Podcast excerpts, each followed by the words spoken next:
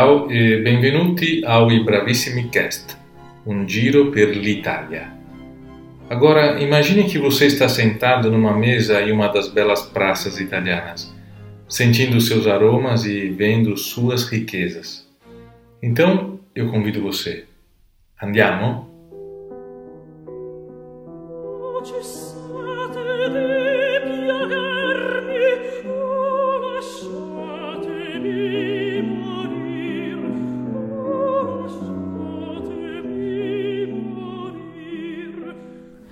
A discussão sobre março não representar o mês das mulheres é muito comum. A ideia surge como protesto. Afinal, nós mulheres não desejamos apenas flores. Queremos ser ouvidas. Em verdade, março ganha uma roupagem mais adequada, mais justa, a de resistência feminina. O Dia da Mulher conquista um espaço mais significativo à medida que ouvimos e abrimos espaços a narrativas esquecidas, a histórias mal recordadas e aos relatos de que pouco se ouve falar. O dia 8 de março busca alcançar e validar as histórias negligenciadas de mulheres. Tendo isso em vista, neste podcast vamos abordar duas questões que conversam com a cultura e a língua italiana e que partem da perspectiva de priorizar a resistência feminina e a conquista de espaços que não eram reservados à ocupação de mulheres. Como falamos anteriormente, a data 8 de março só faz sentido quando damos voz aos relatos esquecidos. Por isso, trouxemos a história de uma artista italiana. Falaremos de Artemisia Gentileschi. Artemisia nasceu em 1593, em Roma. Chegou a pintar quadros para a família Medici e foi a primeira mulher a ingressar na Academia dell'Arte del Disegno de Firenze. Consequentemente, a primeira mulher a ser de fato reconhecida como artista na literatura da história da arte. Sua história é marcante e não se resume em apenas uma pequena introdução. Por isso, convidamos nada mais nada menos do que a autora do livro que registrou esta história tão marcante. Convidamos a pesquisadora Cristine Tedesco para contar um pouquinho sobre a vida e obra de Artemisia e também sobre um fato marcante que aconteceu em 1611.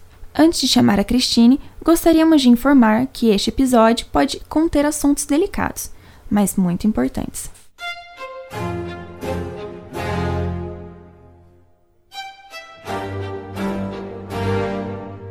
Cristine Tedesco, doutora em História pela Universidade Federal do Rio Grande do Sul, com período de bolsa sanduíche, Erasmus. Università Ca' Foscari, de Veneza. Atualmente, desenvolve estudos sobre o protagonismo feminino nas artes, no período entre os séculos XVI e XVII na Península Italiana. Investiga e analisa, em especial, a vida e obra da pintora Artemisia Gentileschi. Trabalha com fontes judiciais, correspondências e imagens produzidas entre o Renascimento e o Barroco. Realiza cursos sobre a atuação das mulheres nas artes em universidades, museus e outras instituições de memória desenvolve projetos culturais e curadorias de arte e é professora de História da Arte. Seja bem-vinda, Cristine! É com muita alegria que a recebemos em nosso podcast. Você, como grande pesquisadora, poderia nos contar quem foi Artemisia? A Artemisia Gentileschi foi uma pintora que atuou na primeira metade do século XVII. Ela representou principalmente figuras femininas em suas obras, utilizando recursos técnicos e aprofundando estudos de anatomia, de perspectiva, de claro-escuro e efeitos cromáticos. Contrariando certos limites para uma artista mulher daquele contexto, ela buscou amplo acesso ao conhecimento no que se refere às artes e alcançou reconhecimento nas cortes de maior relevância do seu tempo. Além de utilizar o próprio corpo como modelo, a Artemisia também desenvolveu as suas próprias reflexões sobre a criação artística, como revelam tanto as correspondências enviadas a alguns de seus mecenas, como os próprios resultados alcançados em suas composições. A artista inseriu a sua obra nas discussões sobre a arte e a pintura em voga na época, a exemplo dos autorretratos produzidos ao longo da sua trajetória imagens que revelam construções de si como pintora e estudiosa da figura humana, em, em, espaços de grande circulação de figuras da nobreza, do clero e colecionadores. Os autorretratos da Artemisia são composições que evidenciam uma grande preocupação da artista em construir uma imagem de si mesma como pintora, uma questão presente também nas suas correspondências, nas quais ela exaltava a sua fama internacional como uma estratégia para valorizar as suas criações. Por que escrever sobre ela? Bom, durante a minha trajetória na graduação, eu me interessei pela área da história das mulheres tendo em vista as inúmeras lacunas no que se refere ao saber histórico acerca da atuação das mulheres em diferentes períodos. E ao ter contato com a bibliografia do ateliê do Museu dos Capuchinhos, o Ateliê São Lucas, artigos, descrições de obras em catálogos de exposições da Artemisia, né, ao ter contato com todo esse material, eu me inquietei muito ao perceber que a artista era reduzida à discípula do pai, seguidora do Caravaggio, além de ter tido a sua obra entendida como uma expressão direta de alguns aspectos da sua trajetória biográfica. E eu me perguntava, mas quem foi Artemisia Gentileschi? Ela alcançou reconhecimento e prestígio como pintora do barroco? exerceu alguma influência sobre os artistas da época? Existiram outras pintoras contemporâneas de Artemisia? Como se dava o acesso das mulheres a esses saberes? E a vontade de saber e responder esses questionamentos me levou a uma pesquisa realizada ao longo de uma década de muito trabalho, iniciado com traduções de fontes históricas do latim e do italiano antigo para o português, e nesse percurso também passando pelos cursos de mestrado em História na Universidade Federal de Pelotas e doutorado na Universidade Federal do Rio Grande do Sul, com intercâmbio de um ano na Itália e estágio de doutoramento na Università Ca' Foscari de Veneza. Hoje eu sinto uma grande satisfação em poder apresentar as reflexões reunidas no livro a partir dessas perguntas. O livro tem mais de 300 páginas e 74 imagens analisadas. Agora nos conte, quem é você além do que está escrito na orelha do livro? Então, quem sou eu ou como eu me vejo? Eu sou uma jovem mulher que acredita no conhecimento e na cultura como grandes catalisadores de uma sociedade crítica, cidadã e inclusiva. Eu tenho atuado na área de pesquisa histórica acerca de mulheres artistas do Renascimento e Barroco desde 2010. E nessa década eu testemunhei a transformação que a busca pela arte e pelo saber criaram em minha própria trajetória. Quando eu retornei da Itália, após 12 meses de incansável busca por fontes escritas e visuais, nos arquivos, nos museus, nas galerias, bibliotecas da Península Italiana e de outros sete países europeus, eu senti que não bastava ter tido acesso a esse universo de materiais para a produção da minha tese de doutorado. Era preciso democratizar esses saberes e possibilitar a transformação em outros olhares além do meu.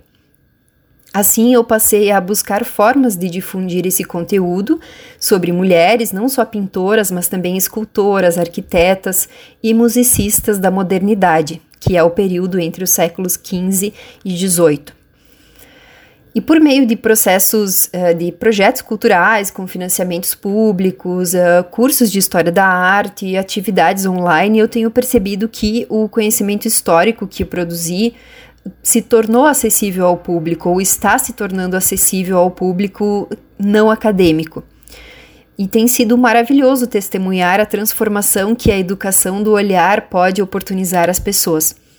Perceber diferentes formas de interpretação de uma obra, os seus signos, símbolos, enfim, os percursos visuais da imagem pode ser um, um movimento muito interessante para entender que a nossa própria vida está em processo, com novos caminhos de atuação, né, com ressignificação das nossas trajetórias profissionais.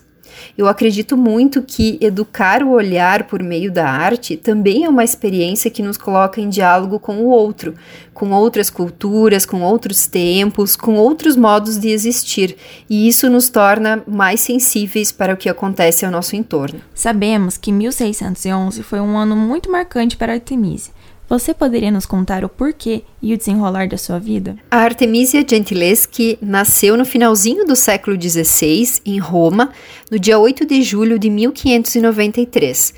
Cresceu no ateliê do pai, o pintor Horácio Gentileschi. Aprendeu todas as fases da produção de uma pintura, desde produzir pincéis, moer pigmentos, preparar fundos de telas, até se tornar uma pintora especialista em representações de figuras femininas, seja desnudadas ou vestidas com a indumentária mais sofisticada do seu tempo. Artemisia enfrentou as mazelas comuns às mulheres da sua época. Foi vítima de um desvirginamento forçado, ou estupro, se utilizarmos os termos mais contemporâneos. O crime foi cometido pelo pintor paisagista Agostino Tassi em 1611. E os casamentos reparadores eram muito comuns naquele contexto, inclusive permaneceu vigente na lei italiana até a segunda metade do século XX. Contudo, a reparação do crime não foi possível por meio do casamento, no caso da Artemisia, tendo em vista que o Agostino Tassi já tinha uma esposa na região da Toscana, inclusive tendo sido acusado de encomendar a morte dela para efetivar o matrimônio com Artemisia. E nessa conjuntura, então, a única forma de recuperar a honra da família da pintora seria por meio de um processo crime inquisitorial aberto por Horácio Gentileschi no ano de 1612. E os processos crime por estupro daquele contexto não visavam a justiça como nós entendemos hoje, mas sim eles objetivavam arrancar a verdade dos interrogados. E assim a Artemisia foi submetida a exames ginecológicos e à tortura para ratificar os fatos do crime. O Agostino Tassi foi considerado culpado, mas logo depois ele foi perdoado em razão das suas amizades muito influentes na corte papal. E já para Artemisia, o processo crime significou uma grande exposição pública em Roma, uma cidade que possuía cerca de 150 mil habitantes na época. E com o fim do processo, o Horácio Gentileschi buscou um noivo, e por meio do casamento de conveniências com o florentino Pietro Antonio Stiatesi, Artemisia Gentileschi mudou-se para Florença em janeiro de 1613. Na cidade do Lírio, ela passou a produzir para a corte de Cosme II de Medici, governador da Toscana. A permanência da pintora na cidade criou condições para que alcançasse reconhecimento como pintora. Foi a primeira mulher aceita como membro da Academia de Desenho de Florença que tinha sido criada por Giorgio Vasari há cerca de meio século. E foi em Florença também que a Artemisia passou a ter o seu próprio ateliê. Ela foi aluna do Galileu Galilei, construiu uma grande uh, rede de relações com mecenas, políticos, potenciais comerciantes que encomendavam as suas obras. Foi também na temporada em Florença que ela teve quatro filhos, entre os quais apenas uma das meninas chegou à idade adulta. Os outros morreram precocemente, o que era bastante comum na época. E a artista residiu em outras importantes cidades da Europa, além de Roma e Florença, como Veneza, também Nápoles, que na época era a capital do vice-reino espanhol, e ainda Londres, para onde ela viajou a convite do rei Stuart. Então, Artemisia esteve inserida no contexto das cortes do século XVII. Ela desenvolveu uma produção à altura das exigências de alguns dos mais importantes líderes políticos e colecionadores da sua época. As suas representações possuem em comum, sobretudo, a força das figuras femininas atravessadas por restas de luz, inseridas em cenas teatrais de fundos escuros, ou vistas em perspectiva, em cenários externos ou ambientes internos, quase sempre em primeiro plano, regendo armas ou em fuga, são imagens que testemunham a excelência da pintora em retratar as diferentes facetas do feminino. Na sua opinião, o movimento de libertação das mulheres é algo possível? Como? Eu acredito que há muito a ser conquistado ainda pelas mulheres, não apenas no Brasil, mas no mundo. Embora tenhamos tido vitórias importantes no último século, nós ainda sofremos com a violência física, psicológica, patrimonial, desigualdade salarial. Inclusive, nesse início do século XXI, muitas mulheres são demitidas dos seus empregos assim que retornam da licença maternidade. Nós notamos que as mentalidades por trás desse tipo de prática ainda são muito presentes na atualidade e fomentam a misoginia e inúmeras desigualdades de gênero. Quando nós percebemos o protagonismo e a força das mulheres do passado ao enfrentarem os limites do seu tempo para alcançar reconhecimento por meio das suas trajetórias profissionais, nós também somos convidadas a exercer a nossa capacidade de agência e protagonismo. Eu vejo que fortalecer o trabalho umas das outras, apoiar iniciativas de mulheres, são práticas importantíssimas em nossas ações cotidianas para o reconhecimento profissional das mulheres. No caso da Artemisia, por exemplo, a artista não se limitou aos temas mais comuns às pintoras da época como natureza morta e retratos. Ela chegou aos gêneros da tradição veterotestamentária, da mitologia, da história, às figuras humanas em movimento e aos nus, que não eram tão comuns na produção das mulheres artistas. Além dela ter deixado um importante legado acerca das representações do feminino, a pintora construiu um espaço de atuação para si mesma, um processo contínuo que se deu no interior de relações e tensões de gênero, um lugar de perpétuas disputas. E assim eu entendo que hoje nós também precisamos enfrentar os limites do nosso tempo e colaborar para construir uma realidade digna e justa para as mulheres, percebendo a nossa capacidade de agência e protagonismo enquanto sujeitos históricos. Por fim, eu gostaria de agradecer muito o convite para falar sobre o meu livro, Artemisia Gentileschi, Trajetória Biográfica e Representações do Feminino. Ele foi financiado pelo Fundo Municipal de Cultura de Bento Gonçalves e no momento nós já estamos com cerca de 600 exemplares vendidos em todo o Brasil e também em alguns outros países como Itália, Espanha e Holanda. Muito obrigada por esse espaço e deixo uma saudação artemística a todos e a todas. Nós que agradecemos por essa belíssima aula e por todo o estudo realizado.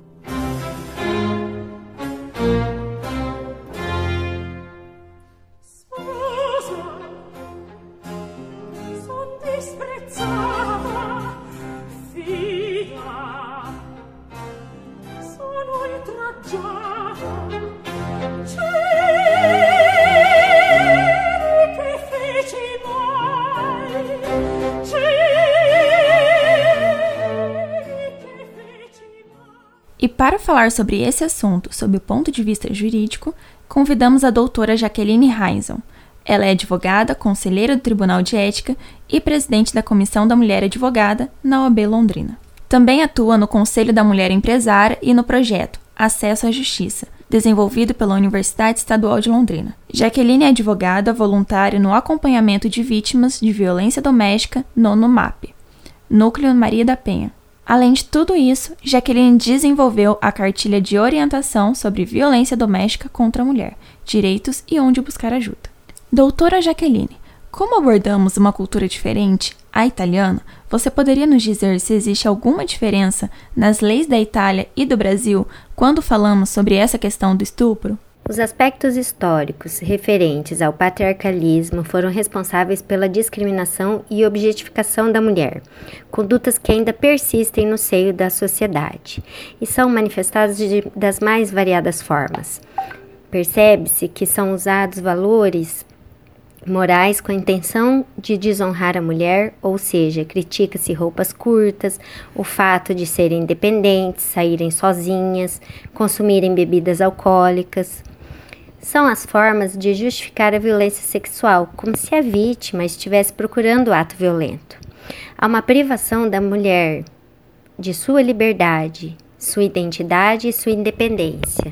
Portanto, a violência sexual é algo frequente e fortemente presente devido à desigualdade de gênero persistente na nossa sociedade.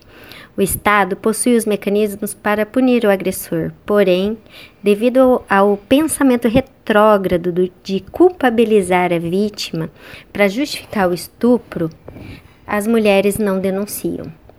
De acordo com a ONU Mulheres, o termo da cultura de estupro é usado para identificar atos e comportamentos machistas, sexistas e misóginos que estimulem violências sexuais e as naturalizem, fazendo com que a própria vítima seja culpada pelas agressões que sofreu. A ideia persistente de que o homem pode tudo e a mulher é o sexo inferior é uma grande violação do direito da igualdade de gênero.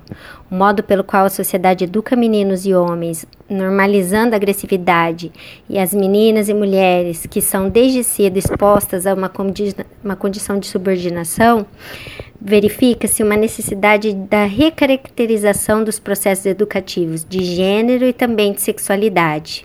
A luta da mulher é por respeito, é contra a objetificação.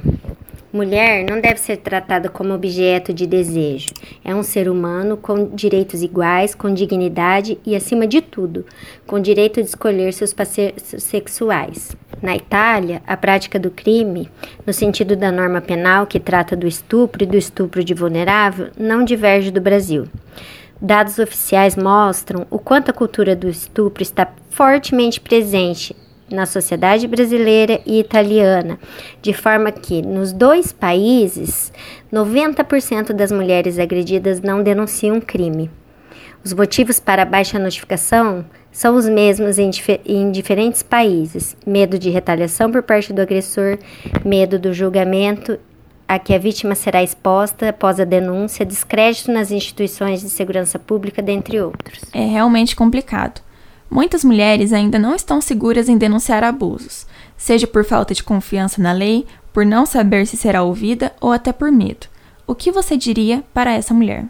Que as mulheres devem denunciar. Se você, mulher, estiver com dúvidas sobre como proceder, ligue 180. É uma central de atendimento à mulher do governo federal. As brasileiras no país e no exterior recebem orientações sobre como se proteger e denunciar agressão. A ligação é gratuita e as atendentes estão treinadas para fornecer respostas, orientações e alternativas para a mulher. Ela será informada sobre seus direitos, os tipos de serviços que pode procurar conforme o caso. Dentre eles estão Delegacia da Mulher, Defensoria Pública, postos de saúde, centro de atendimento, casa-abrigo e outros meios de proteção da vida e da defesa dos direitos da mulher. Por isso, denuncie. O caso de Artemisia não é isolado. Em uma pesquisa realizada pela Organização das Nações Unidas, a ONU, em 2019, uma em cada três mulheres sofre violência sexual ou física no mundo. Denuncie. Disque 180. Bom, e para finalizar este episódio, queremos lembrar o quão importante é validar a história de outras mulheres. O dia 8 de março é uma data muito importante para que juntas possamos ampliar nossas vozes. Aproveite não só essa data e homenageie uma mulher.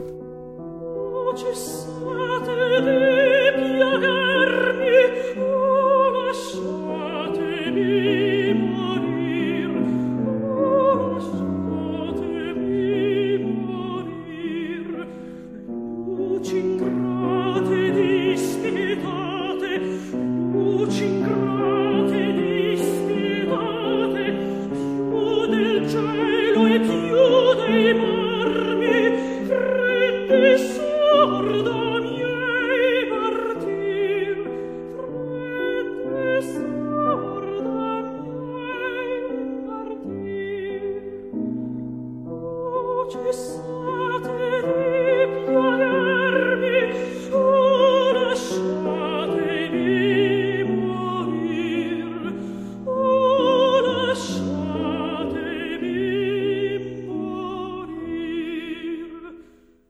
No dia 6 de março, às 10 horas da manhã, a professora Vanessa Araújo vai ministrar um encontro online gratuito de cultura e língua italiana. A Ibravissime também oferece cursos de italiano para crianças e adolescentes. Para mais informações, envie um WhatsApp para 43 9 9957 7031.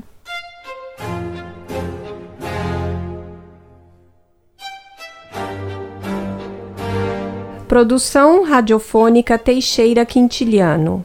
Edição Tiago Franzin. Roteiro e apresentação Letícia Casarim. Produção Ileia Ferraz e Carolina Romero. Convidadas Cristine Tedesco e Jaqueline Amendola Heinzel. Música Alessandro Scarlatti. Ho cessati di piagarmi con Ticilia Bartoli e di Vivaldi, Sposa son disprezzata.